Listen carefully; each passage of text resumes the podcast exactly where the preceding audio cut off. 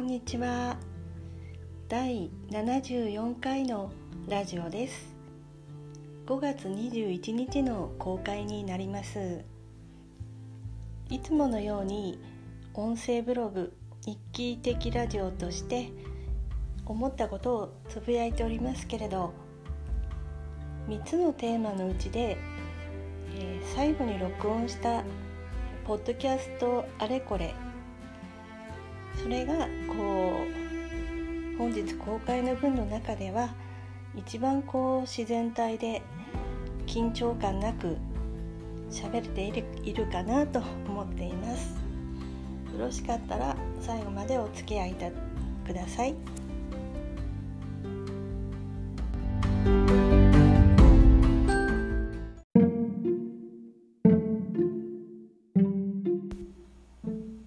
最初にまず、え実家の蜂の巣の話からです。私はあの実家には26年26歳で結婚する時までいたんですけれどもはい、えー、平屋建て平屋建ての一軒家ですね。であのですから2階にベランダがあってそこで洗濯物を干すという形ではなくて今今ではあの洗濯を干す部屋というかそれがサンルームっていうかサニールームっていうのかちょっとわからないんですが今はそういう、え室内干しができる部屋ができているんですが私が実家にいる頃は、え庭に洗濯物を干していました。そうするといつもこう春先とか春先が多かったのかなまあ真冬以外結構蜂はよく飛んでいましたねあのスズメバチとかそういうこうえ害がある蜂ではなくてアシナガバチというかそれがはい洗濯干しのその物干し竿に沿ってですねこう行ったり来たりするぐらいだったんです。で私自身はあの蜂に刺されたことはありません、えー、皆さんは蜂に刺されたことがありますでしょうか？つい先日あの母に電話をした時にあのやっぱり蜂の巣があったっていうことだったんですよね。前々回に電話した時になんか一匹蜂がいたってちょっと母が騒いでたものですからまた蜂の巣ができたんじゃないかって母が言うんですがでも実際あるかどうかわからないよねって言って近所から1匹ぐらいだったら近所から飛んできたんじゃないかとか言ってたんですね。まあそんなことですが実際にこう去年と一昨年だったかやっぱり蜂の巣ができていてそれをあの業者の方に駆除を依頼して取ってもらってたんです。であの去年去年行った時にですねちょうど弟もいまして、えー、蜂の巣ってこうやっぱりこう蜂の巣ができる場所っていうのはそれはやっぱり蜂の蜂にとって都合のいい場所なのでなんかあの実家のように駆除しても何度も同じ場所に巣を作るっていうこともあるのかもしれません。で、えー、ちょうどこう父が父の葬儀があった後、まあ弟とかとも話をしてねネットで、まあ、いつも通りこりリサーチを私はするわけですよ。その蜂の巣を駆除した後で、えー、蜂がもうそこに巣を作らない方法っていうのを私が見つけ出しましてそれは何かというと、まあ、あの新聞紙のような紙をこう丸めてこう何枚かこう丸めたものでこう疑似蜂の巣を作るっていうんですか？その蜂の巣風のものをこの手作りで作ってそれをえー、蜂蜂が何度もそこに作る場所にあのそこに、えー、うまくそこに設置するっていうような方法でした、えー、そうするとですねなんか蜂の巣風のものがそこにあるとやっぱり蜂の習性としてはあもうそこに他の蜂の集団が集団がっていうか作ったのであるからそれそこは避けるっていうそういう蜂の習性を生かしてそういうやり方もあるんですっていうことをこう見つけ出しましてだからその先日の母との電話でそれを思い出して聞いてみたんですよね。確かあの下の弟があの蜂の巣風のものを作ってそこにあの取り付けてあったと思うそんなことなかったっけっていうような話で。そしたらあのしばらくそこにあったんだけれども風の強い日にちょっとこう話しながら笑うって本当に自分でも引いてしまうんですけどすいません。風の強い日に飛んでいってしまったってことで。そりゃそうだよなと思いますよね。こううまくこうまあ実際にはその玄関とその母の部屋のサンル母の部屋の前の、えー、サンルームの間にこうできた蜂の巣だったんですけど実際にはですから雨は当たらない場所なんですけれどもやっぱりこの風の風風向きであったりとか風の強い日にはやっぱりそこにも当然えー、やっぱり風の影響であ飛んでったんだなっていうことが分かって、まあ、それで結局その同じ業者に頼んでるらしいんですけど1年目に頼んだ時は5,000円だったのが、えー、次の年は1万円だったっていう話で、えー、じゃあ弟に上の弟が仙台市内なので弟にお願いしたらいいんじゃないって言ったんですけどいやいやその弟はダメだっていうことで母が言ってそしたらあのその弟はですね弟は2人いるんですけど上の弟はなんかあの何年か前にあの頭を蜂,、えー、蜂に刺されたみたいで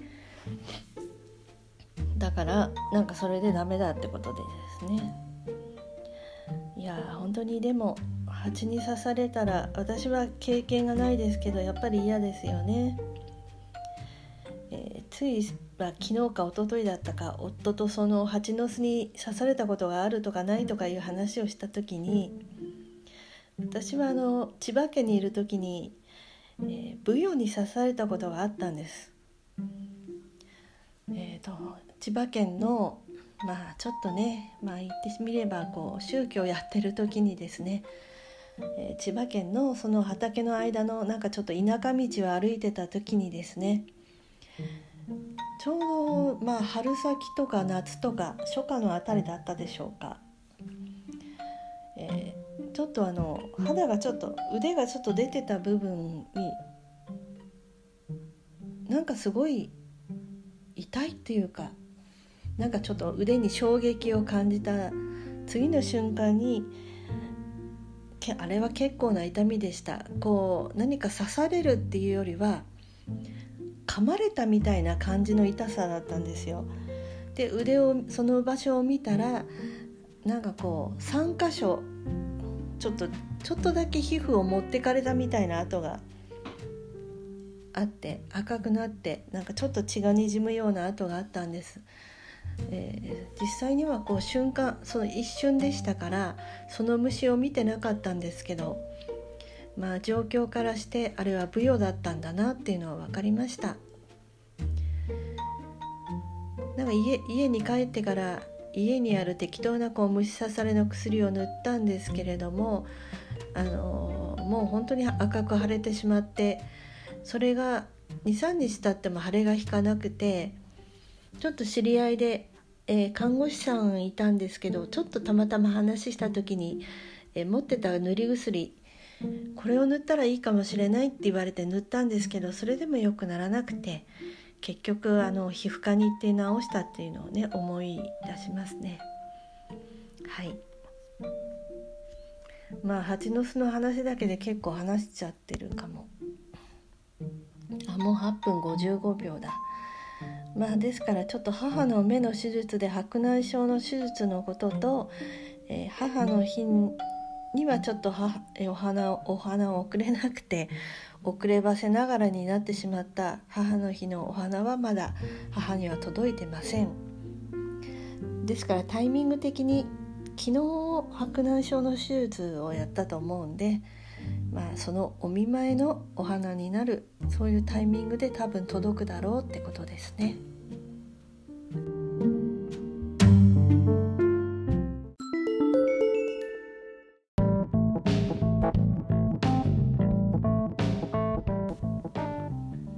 近買った本に、えー、不機嫌な長男長女無責任な末っ子たちというタイトルの本があります。これはあの誰が誰の著書かと言いますと、えー、伊予田達成さん。で500っていう漢字で書いて田んぼの田そして達成の達になる成功の成っていう字でえ作家であり心理カウンセラーの方が書いた本で、え東京大学の教養学部卒業後でいろいろとこう、えー、書いてありますね。それであの本屋さんでいろいろこうちょっとブラブラっとしてる時に、えー、ちょっとこの表紙が目に入ってその中でまああの長男長女のその長えー、兄弟型の性格分析コミュニケーションというこの本がちょっと面白そうなタイトルだったので買ったのですよね。で不機嫌な長男長女と無責任な末っ子たちってさっきも言ったことをもう一回繰り返して言ってしまいましたが、えー、10万部突破されてちょっとヒットしていますよね。まあ私は長女ですけれど夫は末っ子の長男。で末っ子の長男とか末っ子の長女っていう場合ですね上に兄弟がいる場合はあの末っ子のあのくくりに入ります。であの例えば5人兄弟の2番目とか5人兄弟の4番目とかいう人は中間子中間の子供っていうのに入りましてその他が一人っ子。ですね。まあなんか結構これ面白いです。これ仕事恋愛結婚友人あらゆる人間関係に役立つと書いてありました。で相性チェックとか一言フレーズ付きなんて言ってまあ全部を全部っていうか全部もちろん全部読む気はないんですけれどもちょっとあのうちの夫婦の関係でいうと私が不機嫌で夫がまあ無責任な末っ子ってなってるんですけれどもその他にも、えー、簡単に紹介すると「酒癖」っていうところがページがあって、えー、長男長女は説教する酒癖末っ子は無礼講でありますね。まあ夫はまああのお葬式の後のなんだろう艶ぶる前の席でも最後は本当に夫の独壇場みたいになっていました。もうおしゃべりが止まらなくなってしまってですね。もうあれこそブレイコでもう本当に末っ子独特な感じでしかもうちの夫はおしゃべりがおしゃべりが大好きというかもう我が家のおしゃべり担当ですからね、えー、なんか本当になんかとってもなんかこのよく言い当ててるというかよく分析されてるななんて思うんですよね。で注意される叱られるっていうテーマのところでは、えー、長女の私は自分が悪かったと反省する。末っ子の夫は自分のせいじゃないと開き直る。いやまさしくこの通りですね。まさしくその通り。あとは決断っていうテーマでは長女の私はよく考えてから決める。まあ私もよく考えてから決めるパターンが多いですしなかなかこう決めるのを先延ばしにするなんてのもありますけれどもね。まあ夫の末っ子タイプは人に決断してもらう。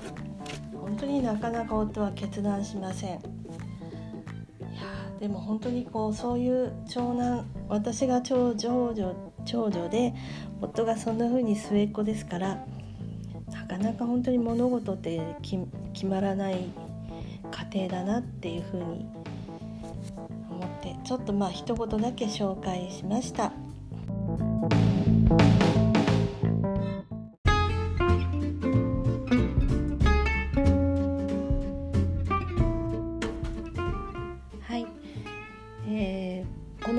キャストでおしゃべりするのも、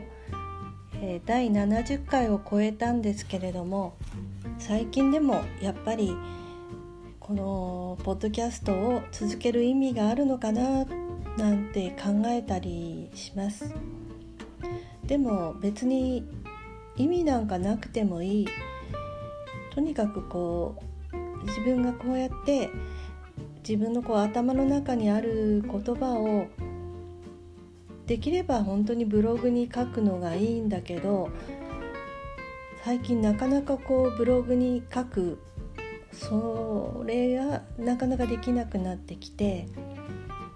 しかもこうやってこう自分一人ででもでもこうやって録音して公開したら誰かこの目に見えないまあ実際にはこう誰目に見える人もこう頭に浮かぶ人もいるんですけれどもねこう聞いてくれる人がいるっていうことあそれからちょっとこう話してる最中に思い浮かんだんですけれどもあのよく最近このアンカーというアプリを使って収録公開してるんですねこのポッドキャストは。最近なんか通知でですね、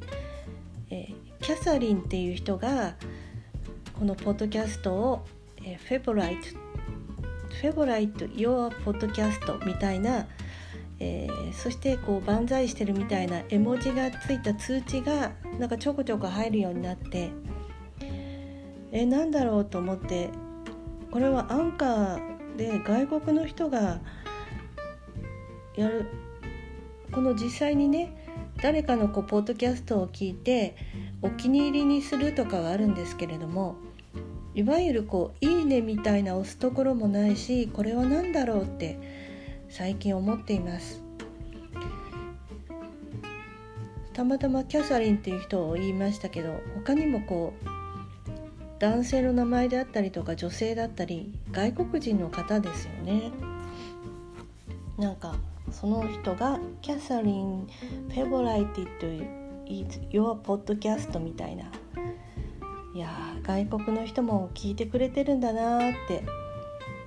でもかえっていいかもしれません。こう日本人の人が聞いたらなんかこの人何喋ってるのだろうとか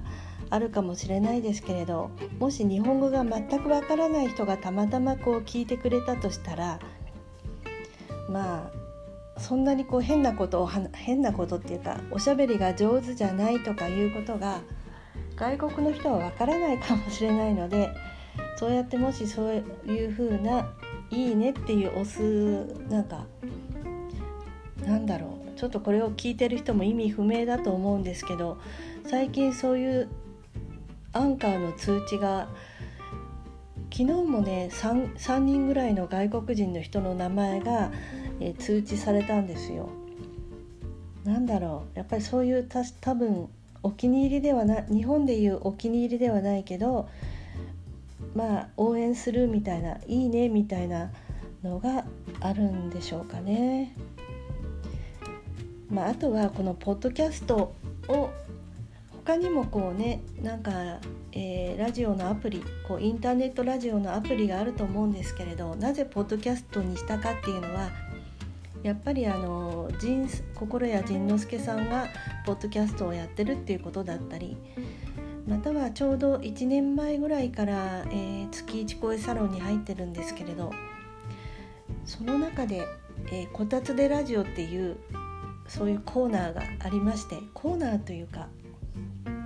まあ不定期のそういったラジオ収録のそれがもう大好きで大好きでその中で、えー、おしゃべりしているエンパス大ちゃんのポッドキャストっていうのも、えー、1年前ぐらいにあ大ちゃんって人もポッドキャストやってるんだなんて感じでそれで聞き始めたのがやっぱりこれも何かのご縁っていうことですよね。ちょうど2年前に大阪に来てまあお仕事もしてないんですがたまにこう喫茶モーニングに行くようになった時にあのポッドキャストはすごくいいですね。